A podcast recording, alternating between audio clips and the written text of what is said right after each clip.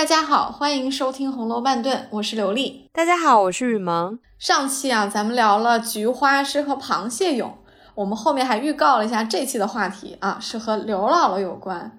那又和刘姥姥有关，又和诗社沾边，这能是什么呢？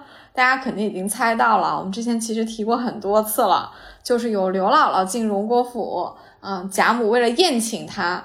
玩了一次酒令，然后刘姥姥还说出了那句非常有名的，让我们捧腹的这个“大火烧了毛毛虫”啊，没错，今天我们。要讲的就是一个广义上的一个诗社啊，它其实是茶余饭后的一项娱乐啊，就是牙牌令。哎，我觉得这个牙牌令特别像我们现在很简单的可能划拳啊什么的，或者是什么数动物园，大家一起玩这种 酒桌游戏，虽然简单一点啊，但是就是一个降阶版的对诗的游戏。这个牙牌令其实也是有一点技术含量的啊。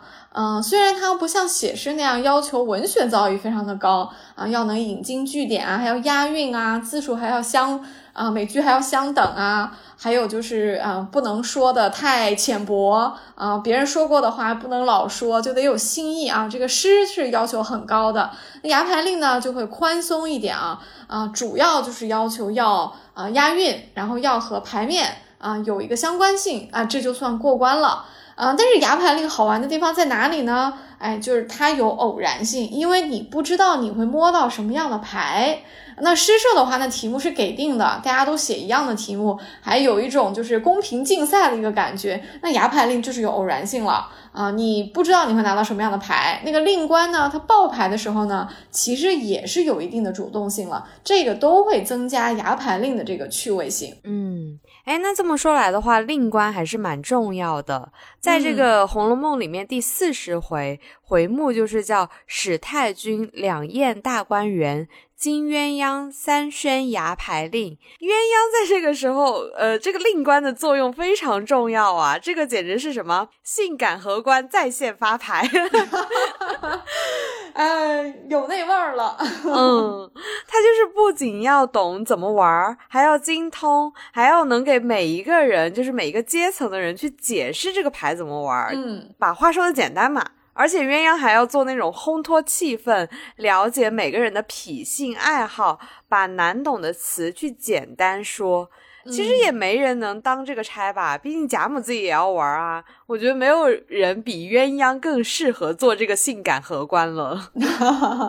对，你看鸳鸯的重要性啊，因为它都已经出现在了回目里面了，和史太君对仗了。史太君两宴大观园，金鸳鸯三宣牙牌令，什么意思呢？就是这个宴席的主人或者这个主掌大局的人是史太君，没错。但是牙牌令的主持人，哎，就是我们鸳鸯莫属了啊。我觉得你的对鸳鸯那个职责的描述。还是很精准的，确实令官的角色非常的重要啊。那为什么呃鸳鸯会当这个差呢？啊，确实，因为贾母也要玩嘛。啊，那要让贾母玩的开心，那就得有一个非常了解他的人来做令官，然后偶尔呢要提点一下贾母，或者说呢，因为知道贾母的喜好，在别人玩牌的时候呢，哎，也要时不时的就是烘托一下气氛啊。所以确实没有人比鸳鸯更适合。啊，当令官了啊！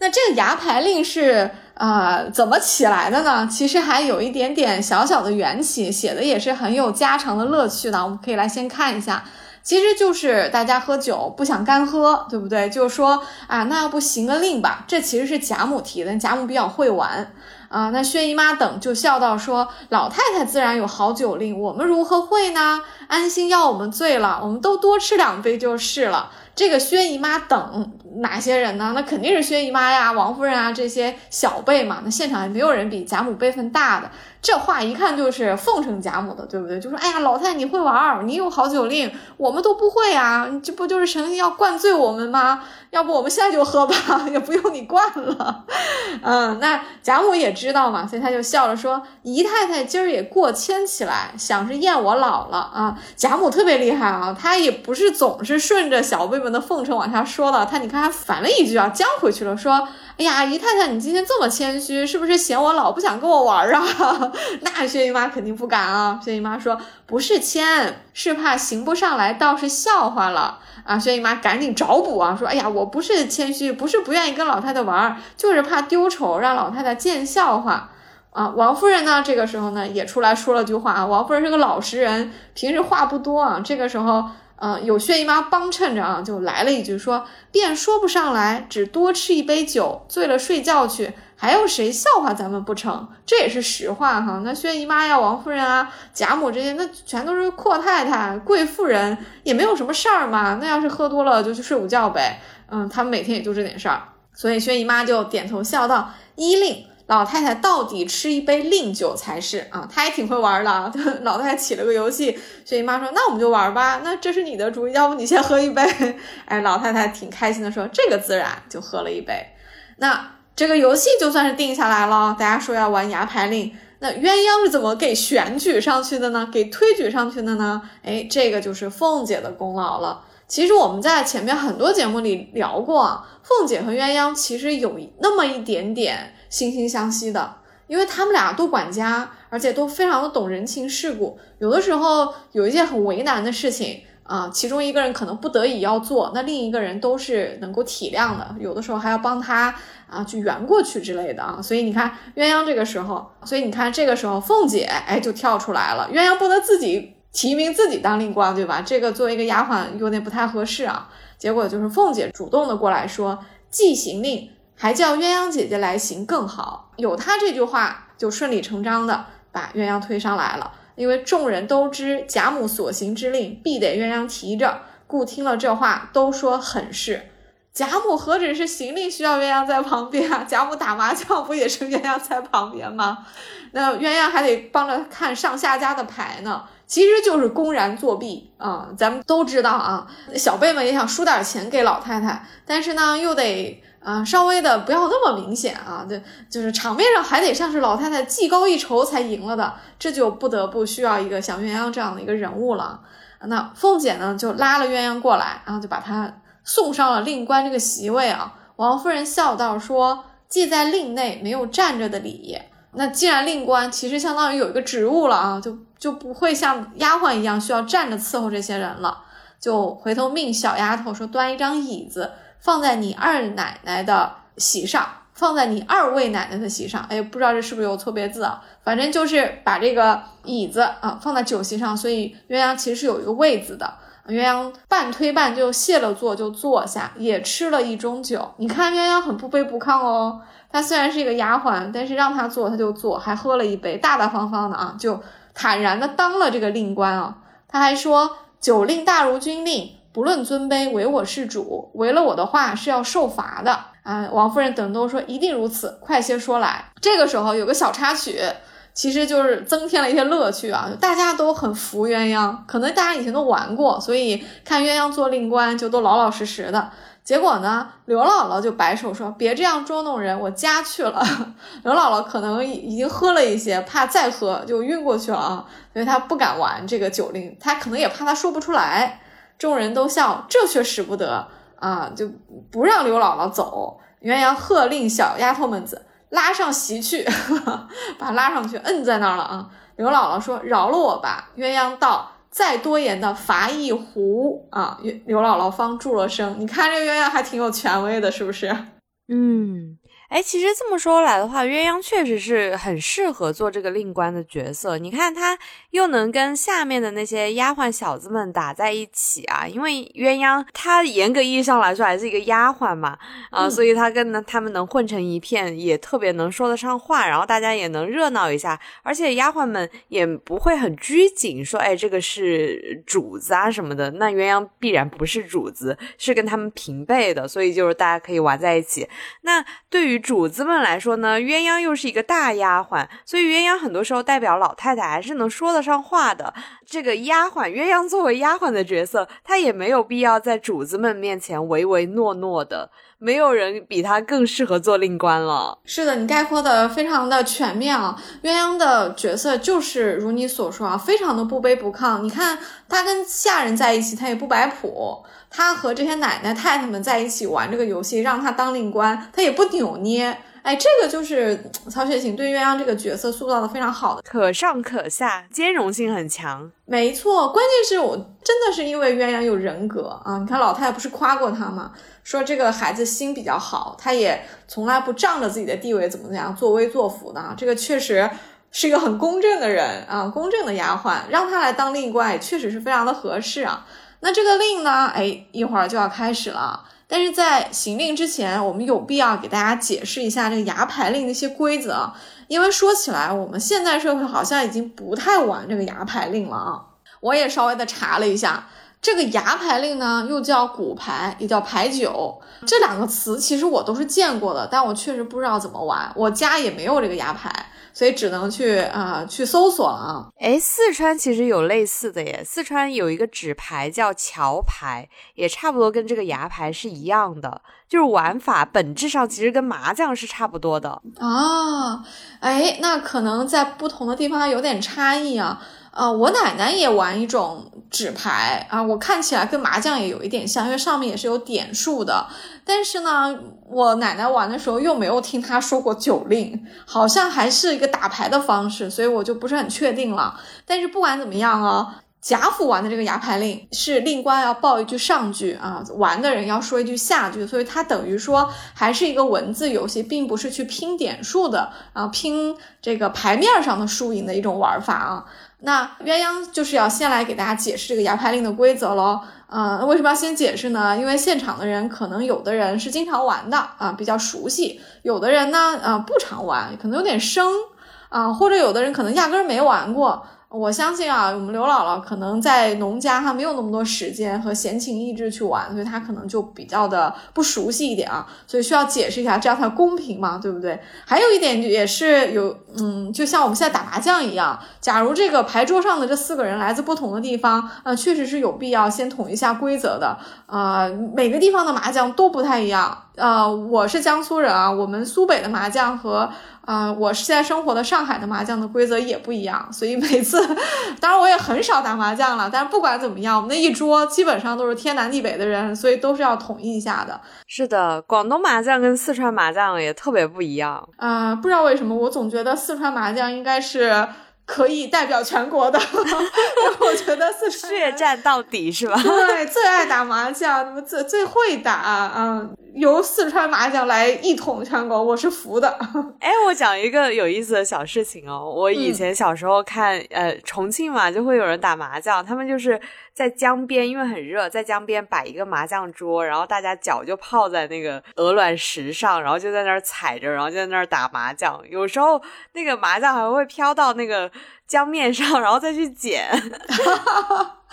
这个也太巴适了吧！对，就是很巴适，确实。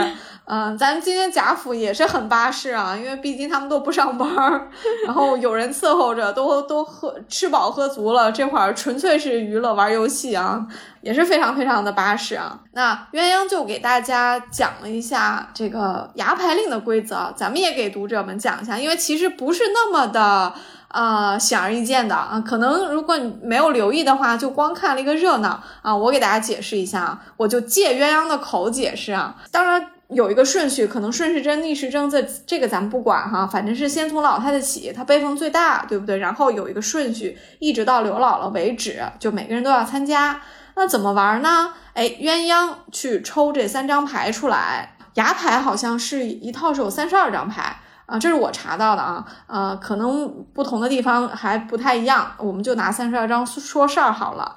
鸳鸯作为令官，他要抽三张牌出来，先说头一张，再说第二张，再说第三张。但是这个一二三的顺序啊，我们一会儿就会看到，有的时候是左中右，有的时候是左右中。哎，鸳鸯其实是有一点主动性的，可能也是为了玩的时候比较有乐趣。那三张牌都说完呢，他还要把这一副这个名字给报出来，也就是说，不同的组合它有固定的名称，他也要再报一遍。这样的话，令官是不是说了四句，对不对？但令官每说一句呢，这个玩家呢都要对上一句来，所以一共是八句。这个玩家对什么呢？诗词歌赋、成语俗话啊都可以啊，但是呢都要押韵。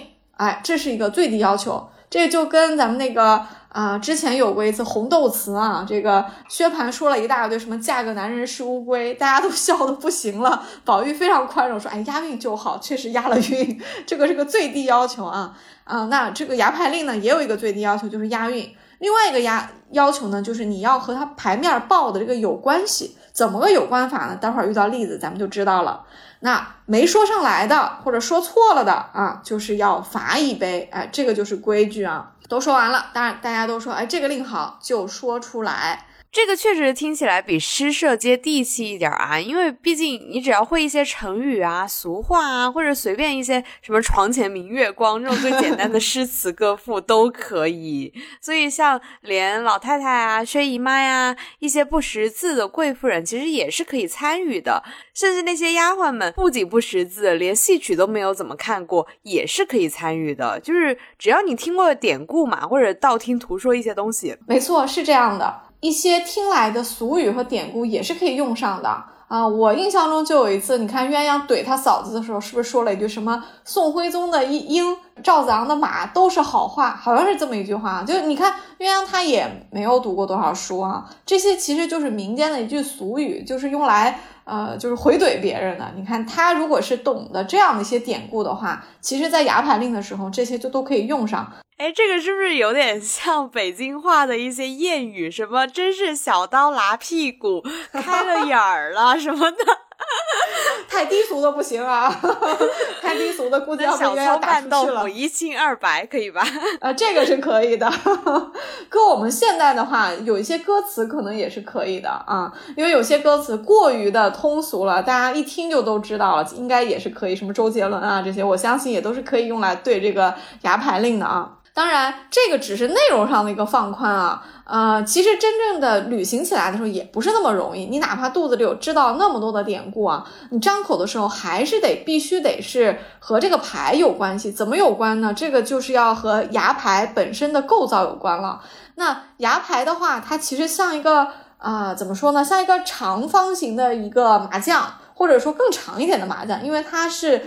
啊，两张麻将竖着叠起来这种，就一上一下是有两个数字的啊。那这个数字呢，就是从一到六，大家可以理解为从一筒到六筒，因为它没有什么万啊和条啊，就都是圆圈圈啊。那那一个就是一个圈，六个就是六个圈啊。另外呢，就是牙牌上的数字是有颜色的啊，一和四，大家想象一下啊，一和四是红色的，二三五六是绿色的。另外啊，这个排列有讲究，二就是一上一下。三呢，就是斜上去的这个三筒；五呢，哎，有一个中间的，然后周围有四个，其实就是四筒中间有一筒。六就比较简单了啊，就是这么排列的两个竖排啊，一共有六个。所以一四是红色，二三五六是绿色，等于说牙牌呢不但有数字，还有颜色。注意啊，颜色其实也是可以拿来做文章的。那么这个令官报牌的时候，他就既会报这个数字。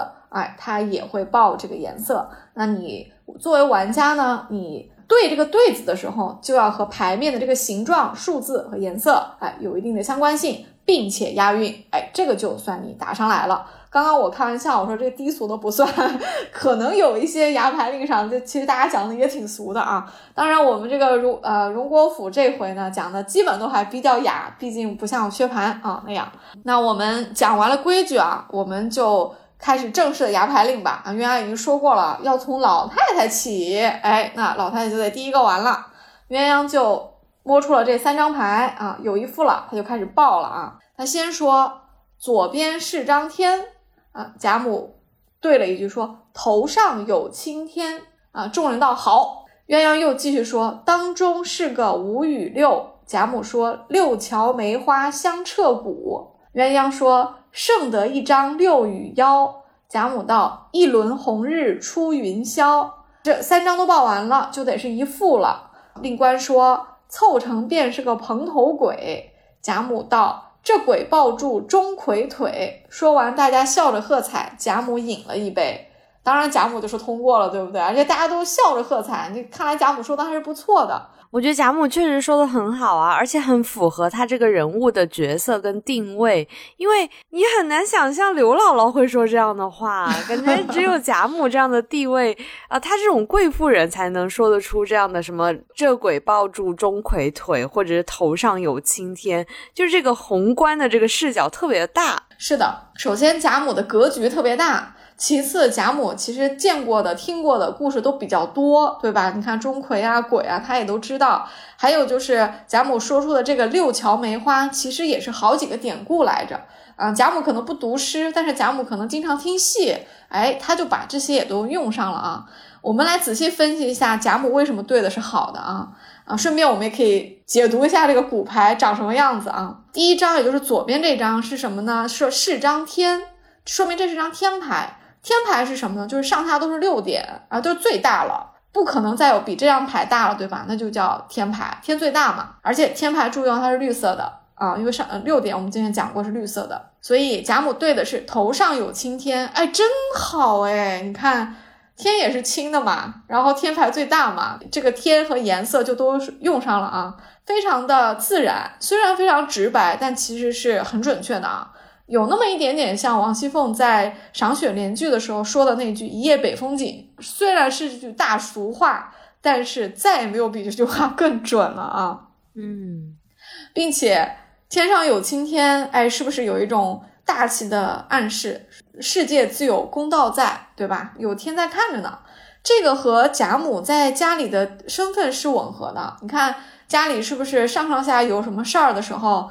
闹到贾母那儿，贾母都得主持大局。她其实不就是这个家的青天吗？对吧？你看她说出这句是非常非常合合乎她的身份的。中间这张啊，鸳鸯报的是是个五与六啊，这报的很直白啊，就是上面五下面六呗。贾母对的什么呢？六桥梅花香彻骨，其实是暗含了这两个数字的。首先啊，有六，所以贾母对的是六桥。六桥是什么呢？哎，我专门查书了啊，有备而来。我查的还是蔡一江老师的那本《红楼梦诗词曲赋鉴赏》啊，啊，这本书就是真的是非常非常的有帮助啊。里面就提到说，哎，这个六桥是西湖苏堤上的六座桥，具体哪六座大家可以自己去查一下。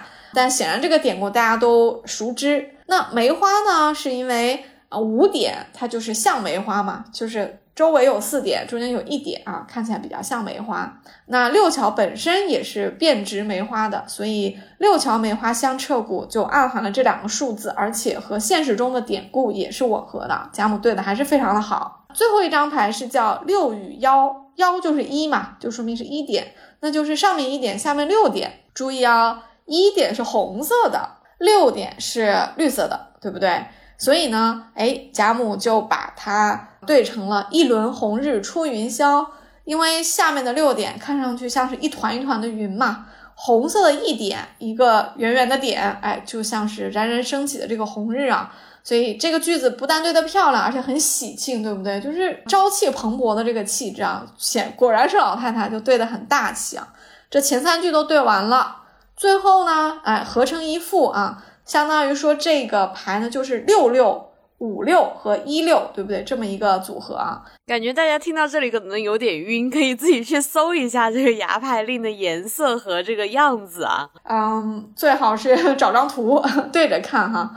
那这么一套啊，嗯，加在一起就叫蓬头鬼。这个其实我一直没弄明白，到底说。每一副的名字是固定的，还是可以临场发挥？我是真不知道，因为理论上这个组合可以是千变万化的，对不对？因为每一张牌都有很多种可能性，哪张牌出现在左边、中中间还是右边，都有很多的讲究啊。那为什么这一副这个六六五六和一六的组合就叫蓬头鬼呢？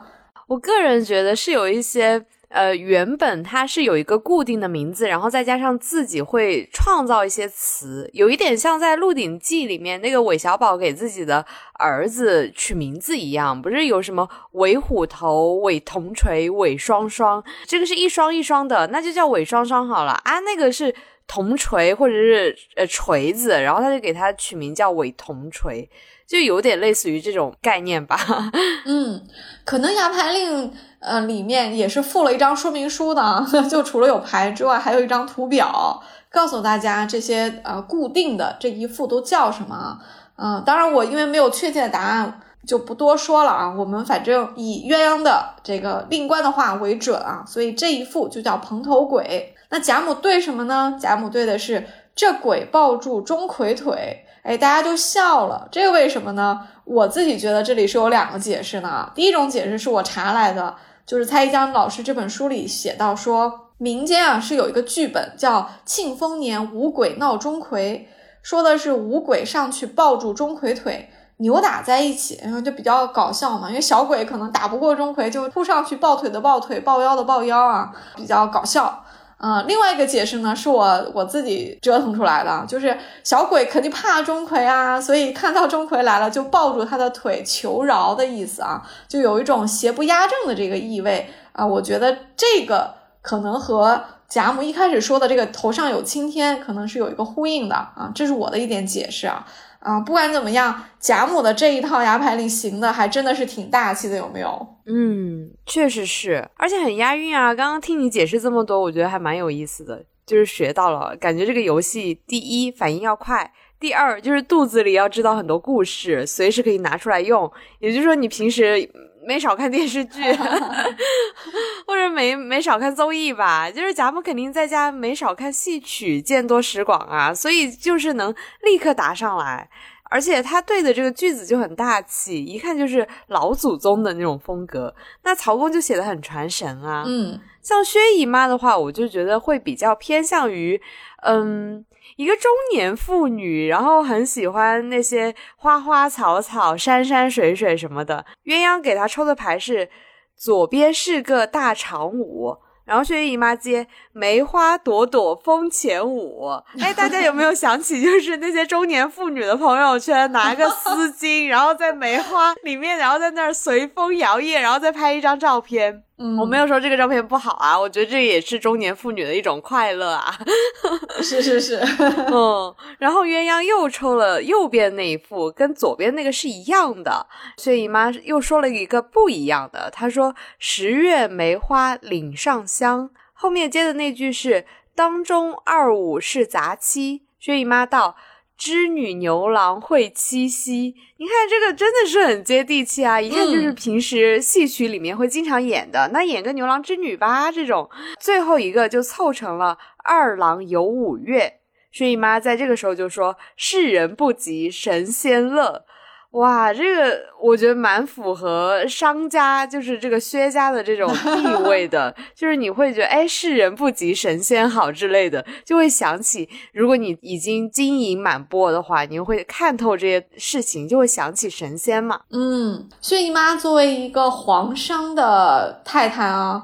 嗯，他对的这些对子其实是比较接地气中又透着富贵的。你看薛姨妈的丫鬟不是也叫同喜同贵吗？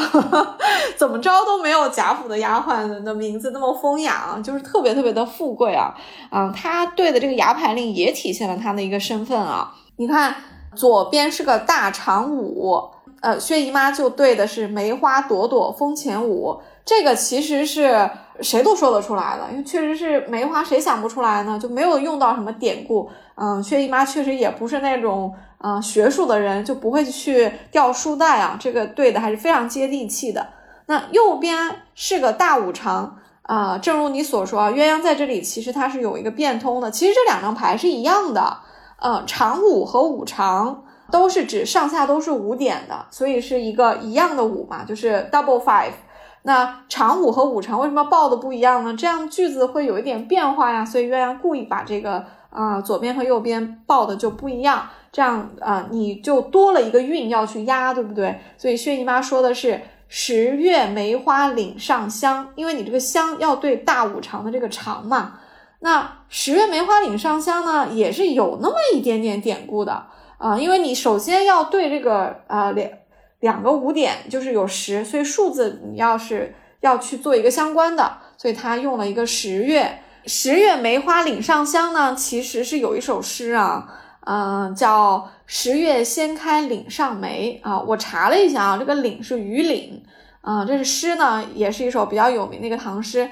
但是我其实有一点点怀疑薛姨妈有没有读过这首诗。这诗没有普及到真的像“床前明月光”那样的普及啊，所以可能薛姨妈随口答出“十月梅花岭上香”，可能就是她的一些呃阅历使然。她可能不是从唐诗上来的，只是觉得说十月有些地方有梅花了，呃，梅花一开，岭上当然香了，所以就对了这么一个对子出来。那当中一张是最后报的啊，当中二五是杂七，杂七啊，就是说一共是七点，但是一个是二，一个是五，那杂七要押这个七的韵啊。薛姨妈对的是织女牛郎会七夕，这个其实跟前两句都一样，就是普通老百姓都能对得上来啊。你再没有学问，织女牛郎的故事总听过吧？啊，这都是对得上来的。最后这个凑成二郎游五岳有一点点难度，你至少得知道这个二郎是二郎神，五岳是我们的有名的五座山，对不对？那嗯，薛姨妈的对的是世人不及神仙乐。我有听过一些啊朗读把这里读成神仙乐的，也有道理，因为这样的话就押韵了。古代的汉字，嗯，在歌词里或者是诗歌里唱出来的时候，可能是会有一些读音上的一些变化的。啊，但是神仙已经暗含了二郎神的这个身份，所以他这个对的也是挺合适的啊。嗯，二郎神是神仙嘛，游山玩水当然也就很快乐。所以总的来说，薛姨妈的这一副跟贾母就不太一样了哈，就是一个衣食无忧啊，读书不多，但是很接地气，生活很。优渥的一个贵妇人会对出来的东西，不是梅花，就是织女牛郎，就是二郎神游山玩水之类的，也挺符合薛姨妈的这个身份的。哎呀，我觉得做游戏嘛，讲究就是一个乐呵，就是也不至于里面一定要暗含什么东西才好。就是感觉薛姨妈这些特别中年妇女朋友圈的感觉啊，就是花花草草风景照，挺好的呀。没错，嗯，我是看到过一些过度解读的，说什么薛姨妈在这里，呃，牛郎织女啊，嗯，就是在呃影射宝钗将来的婚事啊什么的。我觉得想的有点多，因为我们往后看就会发现。你要这么扣的话，其实每一个人对的九令都可以和一些他的命运，或者是书里面的一些草蛇灰线对上来，而且你换一个人也可以，那其实就有点过于牵强了。因为毕竟牛郎织女这个东西，我相信贾母说也不奇怪，薛姨妈说也不奇怪，宝钗自己说，或者是宝玉说，谁说都不奇怪，非得说薛姨妈在这里讲这个是。呃，是去呃为宝钗的婚事在操心、在谋划什么的，可能就有点过度解读了。我同意你的，就更多的还是一个乐，而且更多的也是一个薛姨妈这样一个中年妇女的一个趣味使然。嗯，哎，那第三个人就比较有文化啦。第三个就是史湘云了。但是史湘云，我觉得她还是比较游离的。她总是处于一种，呃，就是上面能兼容，下面也能兼容的一种状态。她也不是说有文化到让让一些下面的人好像听不懂的那个样子。就是湘云整体来说还是挺接地气的。就比如说鸳鸯这一次抽到的就是。左边长腰两点明，那湘云就说双悬日月照乾坤。哎，你不觉得这个跟贾母特别像吗？是的，毕竟也是史家的闺女，就是动不动就是乾坤啊、日月啊，哇，我就觉得史家人真的是很大气。没错，一门两红呢，人家，嗯。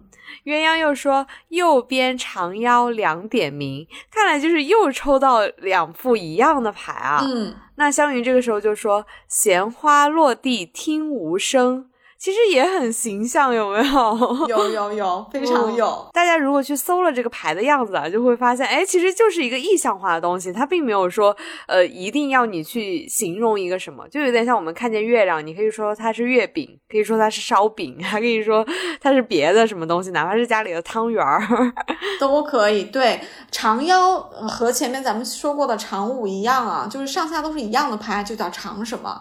所以长腰就是上下都是一点，嗯，又是红色的，圆圆的，想象一下，对吧？就是日月啊，还是什么花呀，什么这种意象化的比喻都是可以的。所以湘云这两个对的还是挺好的。嗯，然后鸳鸯第三张就抽的是中间还得幺四来。湘云这个时候就接的特别的道家，就是特别的逍遥自在的那种感觉。他说：“日边红杏倚云栽。”哇，我听了之后我觉得好惬意啊！他这样是这一副呢，凑起来是叫樱桃九点熟。湘云对的是“玉园却被鸟衔出”。说完饮了一杯。其实我觉得最后一句是最给我拍案叫绝的。为什么呢？就是湘云这四句啊。给我一个感觉，特别像是交响乐。我不知道大家能不能想象，就是呃，第一句和第二句它是柔柔的起，第三乐章它是高潮部分，就非常的澎湃，所有的乐器都加入了啊，声音也比较大，比较的激昂。最后有一个小小的停顿之后，第四章归于平静啊，这个就是湘云的这四首这四句的啊，给人的一个感觉啊。我再给大家说道说道，因为像雨萌说的，湘云这个是比较有文化的，其实里面的内容是比较多的。至于在场的人听懂了多少呢？不知道。但作为读者，我们确实确是可以再去深挖一下的啊啊！湘云其实读书比较多，所以呢，他拿他去用这些典故也好，还是说生活中的俗语也好，其实大家都是信手拈来的。你看。长腰就是上下都是一点，对不对？那左边长腰两点明，湘云对的是双悬日月照乾坤。正如呃雨萌你所说，这你对个月饼都可以啊，对个汤圆都行啊，你怎么就对这么大气呢？这个应该也是一个是个性使然，因为湘云就是比较大气，比较豪放。他看到这两点想到的，他就是日月啊，所以他对的就是双悬日月照乾坤。但是仅仅是这一句啊，我们还得说了，为什么呢？因为啊，按理说牙牌令是可以用现成的诗句的，就是说你要是记得一整句诗都能拿来用，你就可以拿来用，或者呢，你可以改一改，只用其中的一部分，然后前面添一些字，这也可以啊。这一句就是现成的，是李白的《上皇西巡南京歌》里面的，呃，上句叫“少帝长安开子集”，下句是“双悬日月照乾坤”。为什么这句诗值得说呢？呃，我相信很多朋友看过这个今年暑期档的一个大片啊，动画片叫《长安三万里》啊，里面有很多的诗，对不对？有李白、杜甫，还有王维、高适，好多好多人的诗啊。李白呢，啊，晚年他确实是有过一次政治上是站错队的啊，就是在安史之乱之后啊，天下大乱的时候，他跟错了人，让他被流放过啊，他后来好不容易才赦免。为什么他会跟错人呢？确实安史之乱之后啊。哎，国家的形势是很难看清楚的。当时呢，叛军攻破了潼关，玄宗皇帝啊是逃到了四川去了，逃到了蜀地。这个时候，看过动画片的朋友应该还记得啊，太子李亨啊就在灵武称帝了，也就是唐肃宗，那等于就是把他爹逼成了一个太上皇啊。他爹还没死呢，按理说，嗯，你爹就是驾崩了，你才能继位，对不对？或者说你爹主动禅让。当了太上皇，你才能继位，哪有自己逼自己亲爹的？那玄宗当然是没有办法啊。所以这个时候，李白呢是管这个肃宗叫少帝，就是你也是皇帝，可是你是小皇帝。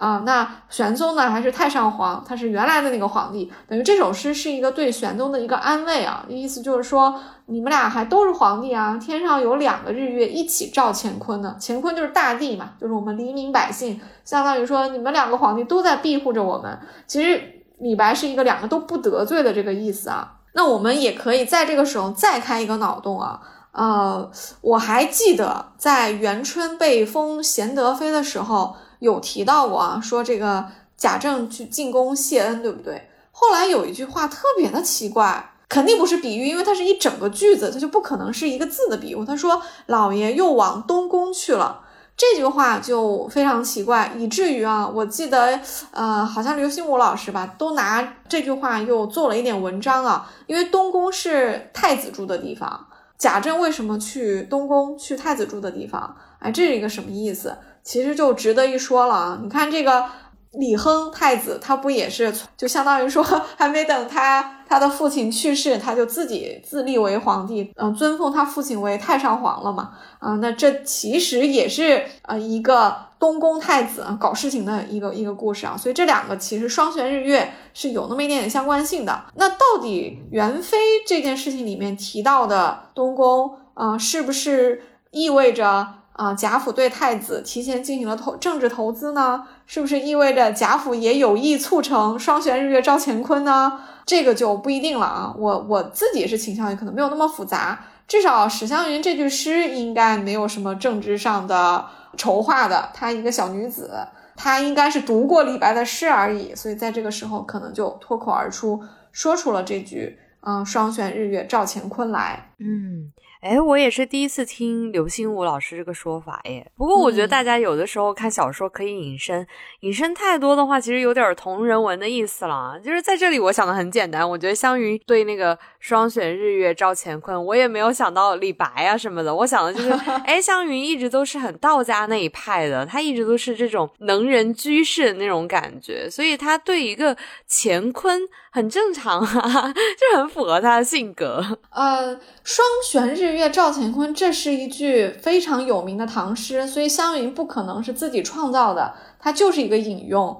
呃，而且头上不可能同时有日和月的，这是一个意象，就是一个非常奇异的一个现象，所以才值得写乾坤八卦啊。对，所以湘云这个时候念出来，一定是因为他读过李白的这句诗，也就是说，湘云是知道安史之乱之后发生了什么事情的。但是湘云不一定有真的就是说贾家有什么政治投资，这个当然是刘心武老师自己的解读，我们听听就好。因为刘心武老师一直觉得秦可卿有来头嘛。啊，是废太子的女儿嘛？这样的一个理论之下，贾政去东宫那是讲得过去的。但是如果我们也不认可秦可卿是废太子之女的话，贾政去东宫，嗯，其实就比较奇怪了。反正我们是没有定论了，我们也就不讲了。我们接着看湘云的其他的句子啊，也是很值得说的啊。你看它第二张牌是右边的啊，你看鸳鸯这次是左右中这么报的啊。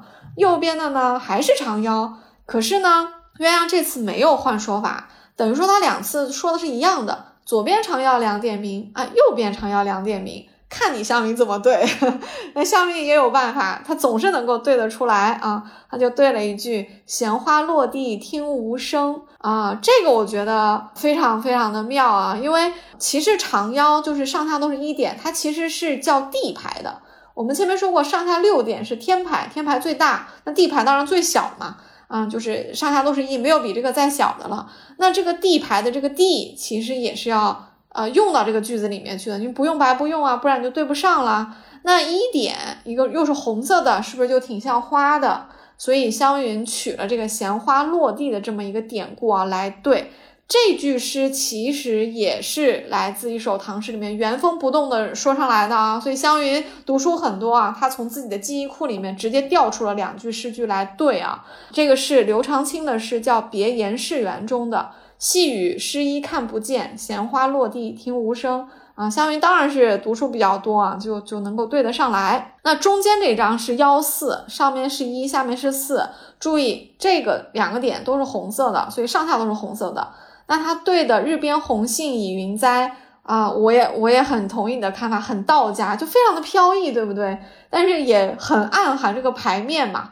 那日边必须得是这个红色的啊，就是一点，这是日边红杏是四点啊，它看起来像杏花的样子，倚着云在，就非常非常的美丽啊。当然你说这个呃四点是云，其实也可以，反正香云就给你对上了。那连在一起，这个是叫。樱桃九点熟，呃，为什么是这样呢？是因为香云的所有的牌全是红色的。大家再回顾一下，左边和右边都是一一啊，就都是红的。中间是一四，也是红的，加在一起一共只有九个点，非常的小啊，所以是九个樱桃啊，九个小红点点嘛。那湘云对的这句“玉园却被鸟衔出”。也是有典故的，但是它就不是直接用的一个完整的句子了，它做了一个变化啊。这个原来的句子是王维的一首诗，叫《赤次百官樱桃》，里面有两句叫“总是请园春渐后，非关玉苑鸟衔残”。湘云改了一下，改成了说。啊，玉园却被鸟衔出，意思就是樱桃熟了，但是不小心啊被鸟衔走了，飞出了这个玉园，没有吃到，这么一个意思啊。所以，呃，他这几句诗呢连起来看呢，就是每一句都非常大气啊，但是最后一句就有点微妙，除了有点像刚刚我的这个比喻啊，可能不是特别恰当，这个交响乐的比喻，最后一个乐章复归了一个平静之外，我还有一个感觉就是最后一句略有点小惆怅，因为嗯前面都都很好啊，但最后的话是这个樱桃熟了之后被鸟衔走了，好像是一个落空的一个样子啊，就自己没吃到。嗯，这里我开一点小小的脑洞，就是我不知道这句有没有点在说他的这个婚姻啊，因为石湘云的婚姻，呃，与魏若兰的这个婚姻啊，虽然是很美满的，但是从各个判词来看是比较短暂的。啊，确实也有一种就是扑了一个空的一个感觉啊，所以和樱桃被鸟衔出玉园可能是有一点点可比性吧。好，这是脑洞，不一定算数，反正是湘云的酒令是过了啊，还是非常的好的一个酒令。啊，我看这些我都看得很表面啊，你看我看到湘云抽到的牌全都是红色，我觉得哎呀，湘云糊了，通吃，也挺好的哈。你看湘云。不是醉卧芍药阴吗？所以我觉得湘云和红色还是挺有缘分的，而且和花也很有缘分。嗯，他这种信手拈来的程度也是记性好吧？我觉得我连今天早上吃了啥我都不记得，这些人记性咋这么好呢？那香云可是我们诗社里的常胜将军，呃，除了。第一次他没有参加，是作为编外参加的啊，但是他的两首《白海棠》也是受到大家一致赞扬。那后面几次香云可都是排名很靠前的，尤其是赏雪联句，那不是大家评下来是项云的最多吗？因为他反应最快，他反应快就是因为他肚子里的典故多，所以你看他一共四句就有两句是用了完整的。啊，这个典故，剩下的他还可以找典故自己来改一改用，真的是对的非常的好。嗯，不过你刚刚提到这个开脑洞啊，其实《红楼梦》处处都是藏着谶语的嘛，觉得改天我们真的可以好好的来来去解读一下。就比如说，宝钗她抽到的这个呃桥桥牌，差点说成。就比如说，宝钗抽到的这个牌，大家也会有过多的解读啊，说也是暗含了宝钗最终的结局的。鸳鸯给宝钗抽的第一副就是。左边是长三，宝钗在这个时候就接到双双燕子与梁间，然后右边这一副也是一模一样的，也是长三，只不过鸳鸯又倒过来说是三长。那宝钗在这个时候接到水性千峰翠带长，然后鸳鸯第三章就是说第三章这个中间是。三六九点在，对，三六是九点，我在 三加六，我在算，怎么是九点在了？然后宝钗在这个时候就接山三山，哇，这个真的是为难四川人。三山半落青天外，对吗？三山，对对对对。然后最后一个是，呃，把这一副牌就凑成了铁锁链孤舟。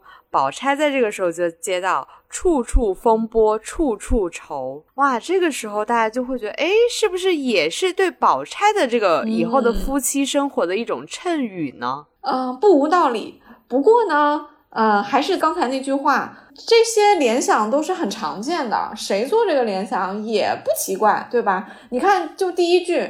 啊，左边是长三，我们现在已经很熟悉了。但凡有长出现，就是重复啊。那长三就是上面是三，下面也是三。那三点也就是三筒，它其实是斜上去的，所以是三个小圈圈啊。那两个三连上去就是两，其其实是个平行的斜线啊。那看起来就像是燕子啊，像两个燕子在飞啊，双宿双飞的样子。所以宝钗对的是双双燕子与梁间。那你说这个？呃，这句话黛玉就不能说吗？黛玉也可以说啊，因为黛玉的那个诗里面不是还有什么啊？这个好像什么梁间什么香巢已筑成啊，后面又又落空啊什么的，就跟黛玉有关的这样的燕子和梁间筑巢的典故，其实也挺多的。所以过度解读啊，咱们可以自娱自乐一下哈。但是似乎有那么一点点过啊。这是宝钗的第一句：双双燕子与梁间。这还是挺正常想到的呀，谁没见过燕子呢？啊，那第二句右边是三长，就是鸳鸯又是倒过来说了。宝钗对的这个“水性千峰翠带长”这句要过度解读，可能就没什么必要了。这就是说的是水草飘在水上，风一吹就是一个翠绿的，像一个翠带一样拉得很长。如果再有人解释说，你看呀，把宝钗比成草啊，没有根啊，不像树一样啊，什么墙头草啊这种，说明他是小人啊，这个我真的就是要醉了啊！这是我自己加的过度解读啊，就我就提前预判了有人会这么这么解读啊，这确实就是一些常见的呃一些意象嘛，所以就是这么念的。那中间这章是三六九点在，就是上三下六了啊。这鸳鸯报的没有丝毫的特色，就是上呃三六九点加在一块儿啊。宝钗说的是三山半落青天外，这个其实用到了数字三和六啊。然后这个六呢又是青色的，所以是青天。你看，嗯，老太太不是也把这个天就六点比喻成青天嘛？宝钗这时候也是用了，所以是三山半落青天外，这个也是有典故的。就是在李白的《登金陵凤凰台》里面啊，有两句诗叫“三山半落青天外，二水中分白鹭洲”。你看，说明宝钗也是熟读李白啊！哇，大家都是李白的粉丝，李白真的真的是 李白粉丝不少哈。所以这个，而且李白的诗呢，就是好多都可以直接拿来用。你看这里已经好几次出现一字不改拿来用了啊，对了一个第三句，那。最后一句就是这一副喽，啊，这一副其实就是啊三三啊三六三三，大家想象一下啊，这个形象啊，啊这一副呢，鸳鸯说是叫铁锁链孤舟啊，这个应该是从这个牌面的排列上来来比喻的。宝钗对的处处风波处处愁，其实也是一句唐唐诗来的啊啊，当然是明朝人这个唐寅的，就唐伯虎的诗啊。嗯，最后两句我给大家念一下，叫莫嫌此地风波险，处处风波处处愁。所以宝钗这里也是一字不改的就用上了啊。且不说这个宝钗的诗最后一句这个提到了愁和前面的双双燕子与梁间之间是不是形成一种夫妻生活的衬语啊？因为前面好像说的是。啊，两个燕子啊，你侬我侬，怎么最后还处处风波处处愁了呢？是不是在说宝钗一开始有一段美好的姻缘在前景中，结果最后反而是扑空了，自己一个人独守空闺，很忧愁啊？是不是有这样的一个比喻？嗯，我觉得吧，《红楼》里大部分女子的命运都是这样的，都是年轻的时候可能会想到。呃，双宿双飞的两个燕子，但是他们的结局通常也是红颜薄命，所以那你都薄命了，你用处处风波处处愁来扣到他身上，这不是说谁都行吗？一定得说是宝钗的命运也也行也不行吧？反正我是觉得，嗯，这个还都是一些常见的印象。我觉得比较可爱的地方是在于，宝钗这里引用的是唐寅的诗，然后我就想起了宝钗的哥哥薛蟠，薛蟠看到唐寅，都念连他的名字都念不出来，说这是庚黄。你看人家，你看这兄妹俩差距多大，哥哥连唐寅的名字都念不出，妹妹对唐寅的诗信手拈来的就对到了《牙牌令》里面去，同样是行酒令。这一母同胞的兄妹怎么差距这么大呢？这叫什么？一窝生九子，处处不同。是薛姨妈估计也很纳闷，怎么生的时候这是怎么了呀？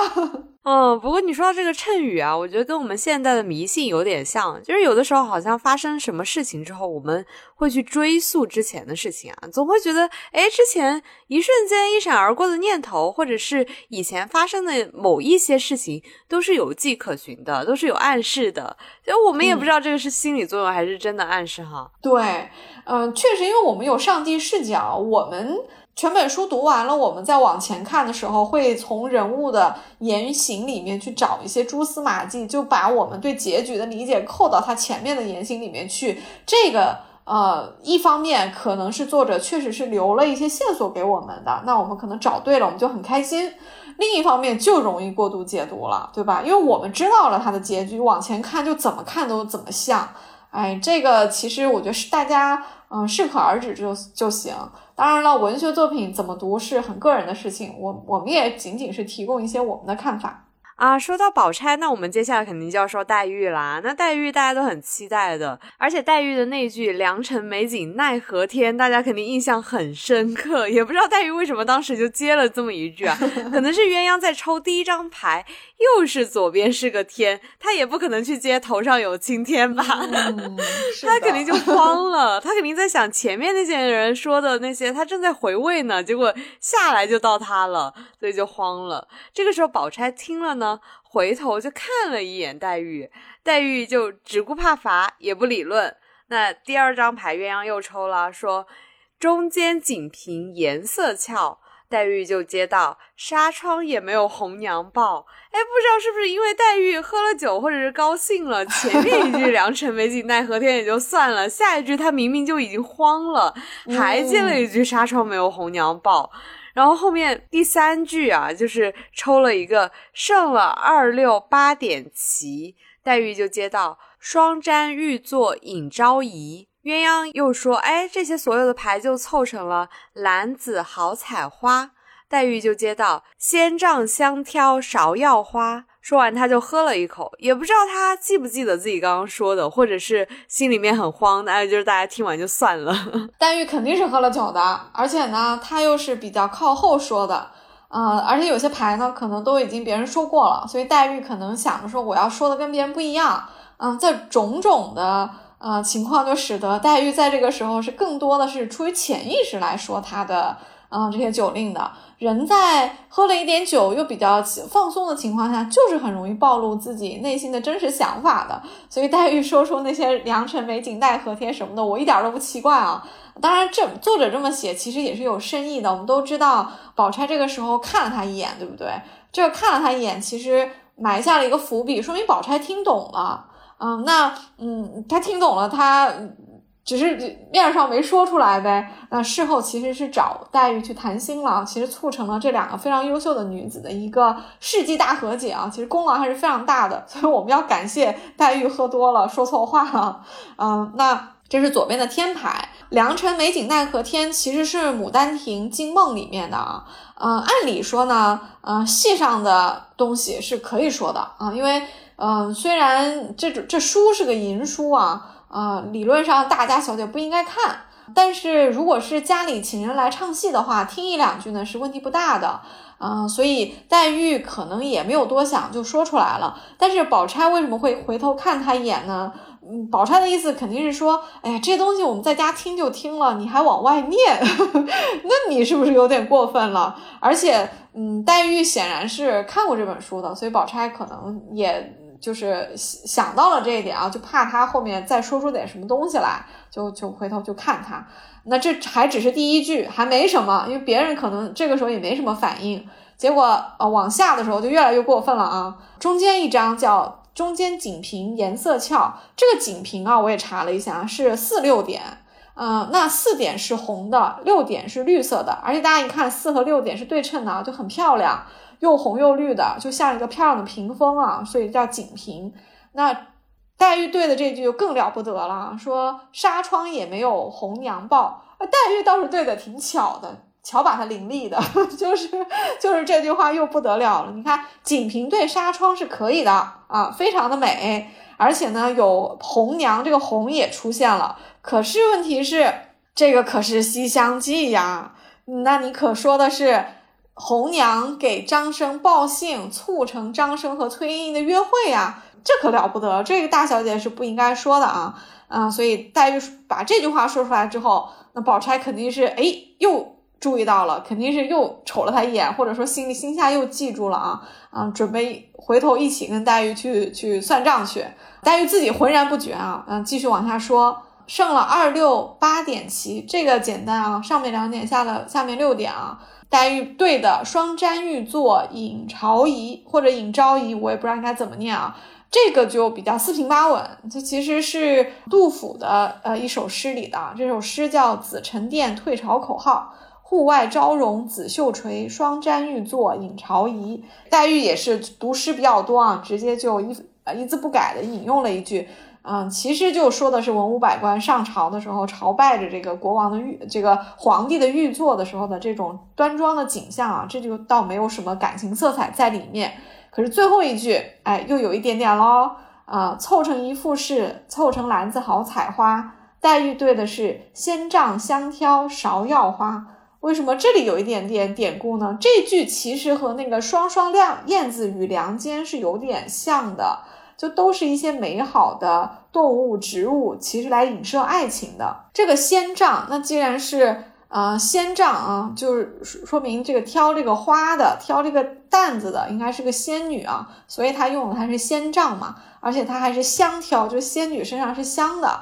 啊，所以是香挑。那为什么挑的是芍药花呢？芍药花在《诗经》里面是象征着爱情的，就是男女互相赠送芍药花是表示一个爱情的这么一个典故啊。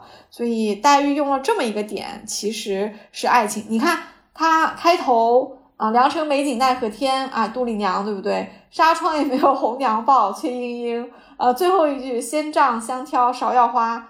啊，仙女也在谈恋爱，或者仙女在帮助凡人谈恋爱，赠送芍药花，所以它其实每一句都是和爱情相关。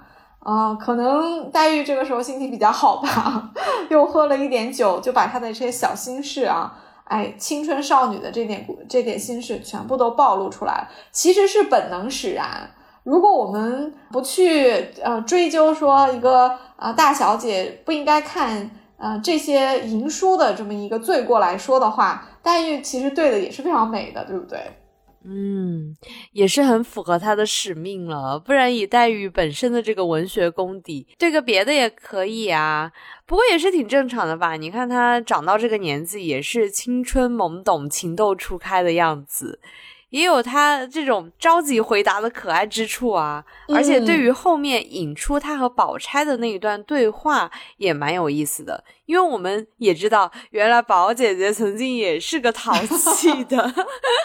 对，你说的真好，确实是这里，我觉得两个女孩都很可爱。呃，你刚刚说到黛玉，因为是怕被罚，一着急把这些说出来。你看，呃，我们黛玉还是很有小女孩的气质的。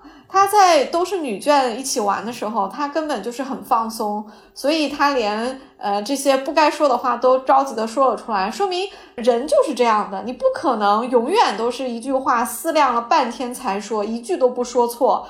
黛玉之所以会说错，就是因为她可爱啊，就是因为她很投入的在玩这个游戏啊，嘴又快，然后又想着赶紧，又想不要被罚，哎，就说出了这样一句很呃。怎么说呢？挺其实也是挺淘气的话，对不对？那别人可能听到了也没有啊戳穿他，或者有些人是没有听懂，或者没有没有再注意听，嗯，其他人的反应，反正曹公是没有写，可是宝姐姐就写了，而宝姐姐就是看了他嘛，啊，当场也没有怎样。可是事后宝姐姐也向黛玉坦白说：“哎呀，我小时候也挺淘气的。”就是我也看过啊，宝钗没有说出来的话是：我要是没看过，我怎么知道你看过？所以其实这两个小姐妹不就是，那就是一起犯过错呗？那咱俩谁也别说谁了，反而是一起做过错事，才能够结下这样很深刻的友谊。所以这次黛玉脱口而出的“良辰美景奈何天”和“纱窗也没有红娘报”。啊，我觉得还是非常有功劳的啊，写活灵活现的把黛玉这个小姑娘以及宝姐姐这样一个贴心大姐姐就都给刻画了出来。嗯，我觉得曹雪芹的功底真的是很厉害啊！我们前面看了贾母的，然后又看了像接的很好的湘云的，然后又看了这个黛玉的这种这么着急回答的，接下来呢又有一些。没有回答上来的人，我们一开始会想，哎，没有回回答上来的人应该是一些丫鬟吧，但是没有想到是二小姐迎春。嗯，呃，丫鬟可能没有份儿参加这个酒令啊，呃，刘姥姥有，是因为刘姥姥是客人，按身份呢，其实刘姥姥也。和这些小姐奶奶们肯定也是不能坐在一桌的哈，但她因为是客人，又被尊称为姥姥，所以她可以参加。但是至于这些丫鬟们呢，应该就只有在旁边服侍的啊，就没有没有让他们参与的这个啊这个份儿了。可是，在这些小姐们里面，也不是都才华一样的啊，就确实有些人就差那么一点点。这个迎春就没说上来。你看，作者张弛有度啊，前面每一个人都是展开了写的，因为人家都是四句对全了的，大家还纷纷赞扬，高潮迭起啊。结果到二小姐刚起来就戛然而止了，因为第一句就错了。鸳鸯说：“左边四五成花九。”哎，为什么是花九呢？因为上面四点，下面五点，四点是红的，五点是绿的，所以是一个花的一个九点啊。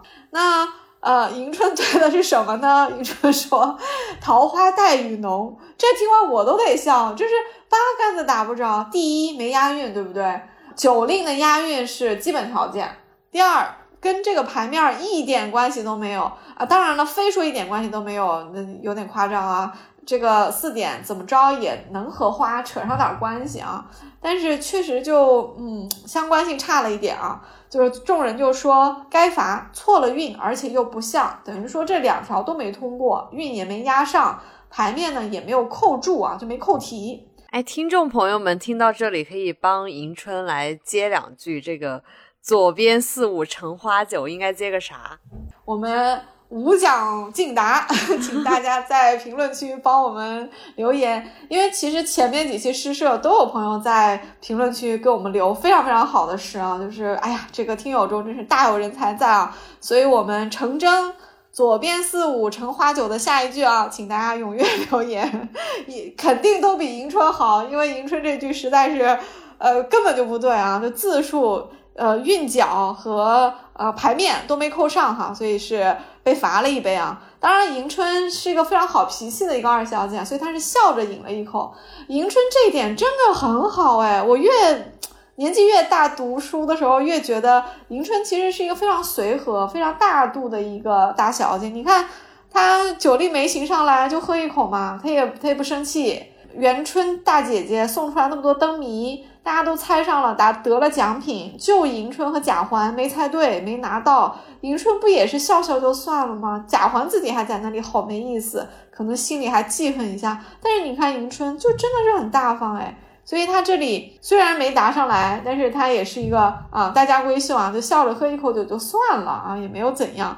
结果后面的人啊，哎，反而可能从迎春这里得到了一点启示啊。你看凤姐和鸳鸯都想听刘姥姥的。就故意让迎春后面的人，那后面都有谁呢？可能探春、惜春这些吧。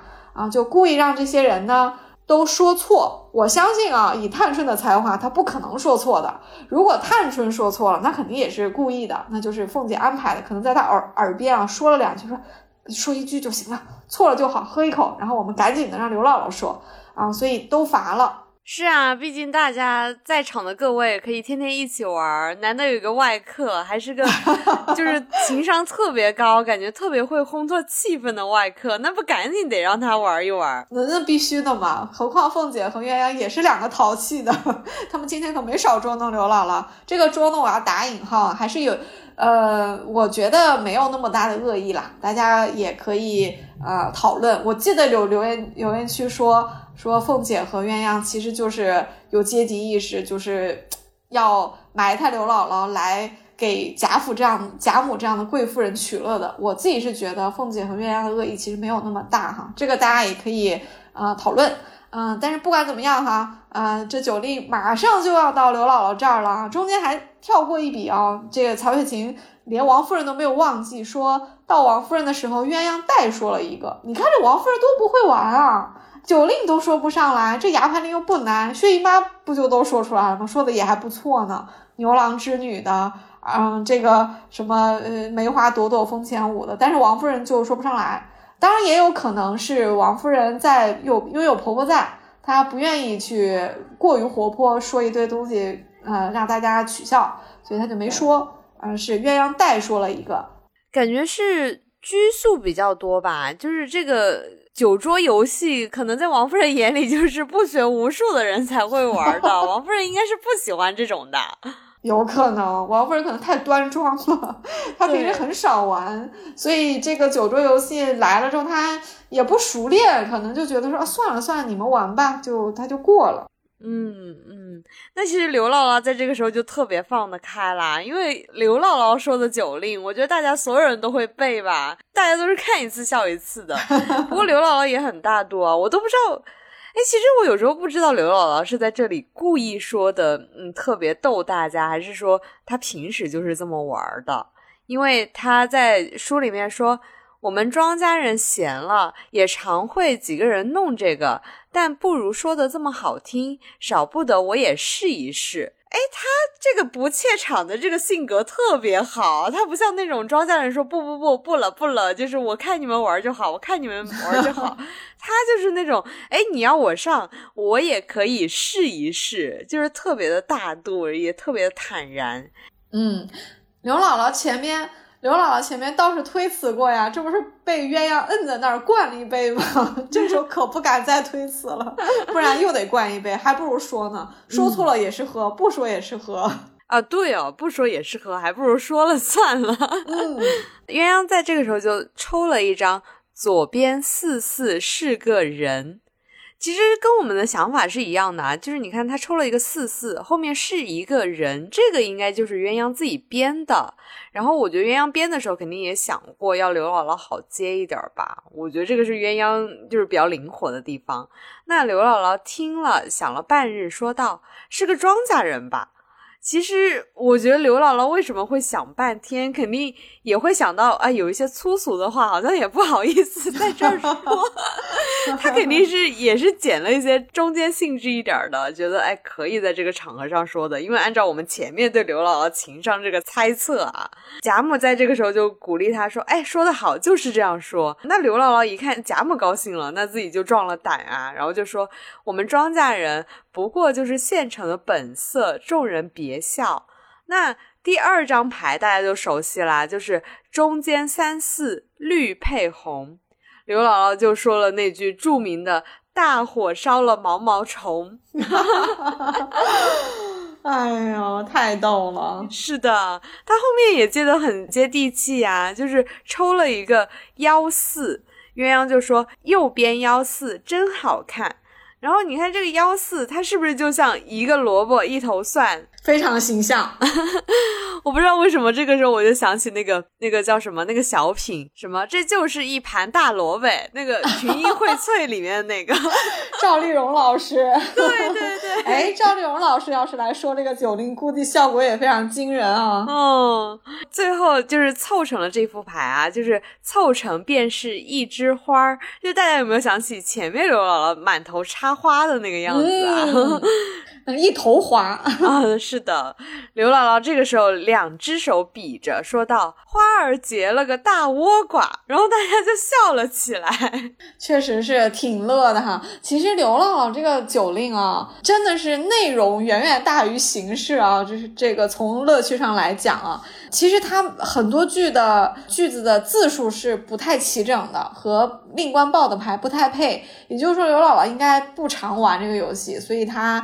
才会有这样的一个字数不齐整的这个情况出现啊！但是他非常努力，因为他也大概从前面每个人的嗯这个酒令里面得到了一点规律，他知道说哎要押韵，要怎么怎么着，而且刘姥姥没读过那么多诗啊，所以他的句子只能来自他的日常生活，所以他也就从他生活里面找出了这些能够现场发挥的句子，他其实发挥的其实挺好的，你看。第一张这个四四啊，这个我要纠正一下啊，你刚刚说左边四四是个人，是鸳鸯在呃给刘姥姥降难度，不是的啊，四四就是叫人牌，这个是在啊牙牌令里面有写的，就是六六啊就是天盘，因为最大，呃一一就是地牌，四四就是人牌，你看天地人是不是有了？哎，那其实刘姥姥抽到人牌还蛮符合她的。是啊，你看。贾母抽到天牌是不是厉害，对不对？当然了，黛玉我们也也是抽到一张天牌哈，嗯，咱们不用过于扣帽子哈。但是刘姥姥抽到的是一个人牌啊，很有意思，因为在此之前还没有人抽到人牌，那刘姥姥抽着了啊，四四是个人，刘姥姥对的这个是个庄稼人吧，其实是不押韵的，你不能用爸来结尾，而且是个庄稼人啊，老实说也不太不太押。但是不管怎么样，大家对他。非常宽容，因为是想让他说下去嘛，不能在第一句就打击他的积极性。这个就跟宝玉对薛蟠一样的，如果薛蟠对了一句“女儿悲，嫁个男人是乌龟”，大家就不让他说了，但是后面那些京剧还怎么出呀？就必须得鼓励说，哦，可以可以，押韵就好啊，继续说。所以你看，嗯，大在大家鼓励之下啊，这刘老越说越好了啊。中间三四绿配红，这挺简单的啊，就是三点是绿色的，四点是红色的。大火烧了毛毛虫是非常形象的。为什么？大家想象一下，我一定要跟大家描述一下。有那个小朋友在场的话，可以画出来啊。你看上面是三点，三点是绿色的，三个绿色的一路斜上去的圆点，小圆点，是不是就像我们输入法打毛毛虫出来的那那个那个虫子？大家想象一下，是吧？就是一个咕庸咕庸的虫子就出来了啊。下面是四点是红色的，就是四个角各有四个点，那不就是大火烧起来了吗？所以，啊，火一烧，那森林里的毛毛虫就落荒而逃啊，就有大火烧了毛毛虫这么一个朴实的一个俗语啊，这也是刘姥姥编的，现实生活中可能也不常见，但是大家都觉得很有趣啊，这都是有的啊，还说你的本色，众人又鼓励了他。那最后一张牌右边的幺四真好看。其实幺四前面是不是史湘云抽到过？史湘云抽的好像是，呃，说的是日边红杏倚云栽，对吧？那刘姥姥就不是这么说了。当然，因为鸳鸯说的是右边幺四真好看，你也必须跟这个看，嗯，压上这个音啊，所以就当然跟史湘云对的对子会不一样啊。而且刘姥姥也不可能对得出这个。啊，史湘云那么风雅这个句子啊，它对的是一个萝卜一头蒜，因为一是红色的，像红萝卜啊，四也是红色的，四个点，嗯，那蒜不是有蒜瓣儿嘛，有紫皮的大蒜有很多瓣，那也可以是一头蒜，所以就非常形象，就是像。小朋友画的那个儿童画有没有？就刘姥姥对的毛，无论是毛毛虫还是萝卜和蒜，都特别的形象，就像是小朋友你给他看一个东西，他画出来的，他就只能拿他生活中的东西去去做类比啊。这是刘姥姥的句子，嗯，很接地气啊，而且非常的写实派。宫廷玉液酒一百八一杯 这酒怎么样？听我给你吹。让我觉得这个。这个句子吧，刘姥姥绝对说得出来哈，啊，那这个凑成一枝花怎么着呢？哎，刘姥姥还上手了啊，有一个 有一个表演出来了，说花儿落了，结了个大倭瓜，众人就笑起来。这个笑，我觉得一一半是给这个句子，一半是给刘姥姥这种投入的用手比喻。你看这么多人里面，是不是刘姥姥最放得开？你看所有人都没有说上手。我觉得今天最放得开的就是黛玉和刘姥姥，嗯，黛玉都说出禁书了，刘姥姥都上手了，说明其实今天大家真的是非常开心、非常放松的，你看才能说出这些来。那这个倭瓜呢，其实就是南瓜啊，你看也是一个很庄稼人才会想到的比喻，南瓜就是大家会会会日常会吃的一个东西嘛，为什么？花儿落了，结了个倭瓜呢。这个场景其实是，呃，在我看来是比较比较农家呢，就是一个大丰收的场景。你看农农人，嗯，种种子下去，然后呃，长长出藤蔓来，开了花，结了瓜，农民不就是等着这个收获吗？这其实是一个大丰收的场景啊，跟风花雪月无关，但确实都是农民的一些生计。这就是刘姥姥应该说的东西。据说这个花落结瓜啊。啊，有比喻女性已婚生育的意思，这也是我查的。瓜熟蒂落嘛，瓜熟蒂落，对，这也不用查，大家自己 联想也能想到这个，就比较比较直白的一个隐喻啊。所以这里我的一个小小的脑洞是，刘姥姥会说花落结瓜，是不是也是在当做一个衬语，在预言啊，乔姐将来会嫁给板儿，而且在他们家生儿育女，这个就是。呃，我我乐于做这样的一个猜想，虽然我知道这也只是一个脑洞，但是我总觉得对刘姥姥和乔姐还有板儿这这些庄稼人来说，嗯，生儿育女，延续家里的这个，嗯，开枝散叶，我觉得是挺美好的，所以我乐于相信这个花落结瓜就是在描述乔姐。哎，其实有可能啊，因为乔姐是花神嘛，她落入庄稼地也是一个衬语了。对。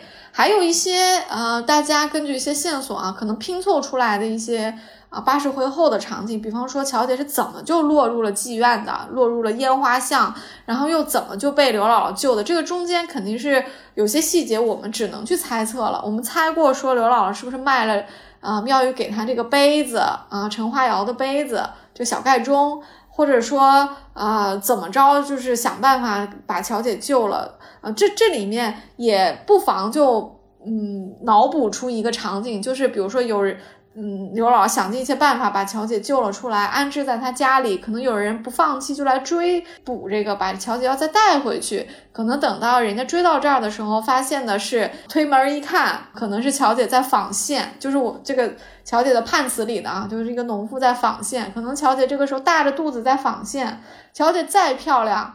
将来再在妓院里可以卖一个好价钱。如果追来追来的人一看，乔姐大着肚子，已经是一个农民的老婆了，都要生了，在那儿过一个农妇的生活，那这个人可能也没有没有办法再把乔姐捉回去了。这个就是我我我我自己带入了一点编剧的那个帽子啊，给乔姐构思的一个可能性。嗯，其实有道理的，大家可以来一起解读一下。嗯嗯，大家听了我们这几期诗社啊，我觉得能人异士特别多，卧虎藏龙的好多，那个评论区都有好多人作诗，我觉得天呐，也太厉害了吧！真的太厉害，而且白海棠诗的这个韵不怎么好押，什么门盆魂。很昏，哎呦天呐！我说完我自己舌头都打结了。这几个字就是我是压不出这个韵的，我是写不出这个诗的。但是我们评论区真的有人就写成了，太厉害，太厉害了，嗯。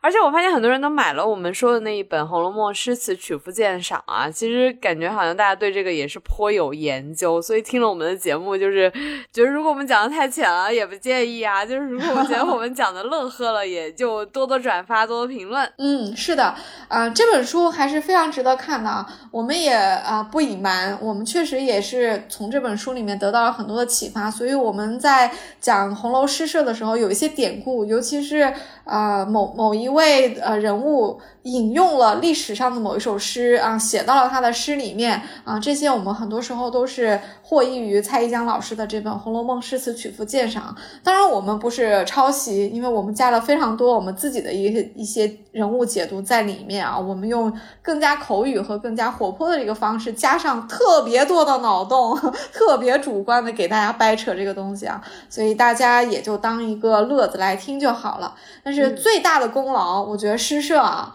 啊是要算给曹雪芹先生的，因为曹公的厉害的地方就在于这个参加诗社的人，这是才女也有啊，家庭主妇也有，对吧？这个呃，像刘姥姥这样的农妇也有，这这怎么就每一个人写出来的呃诗对出来的句子都这么的符合他的身份呢？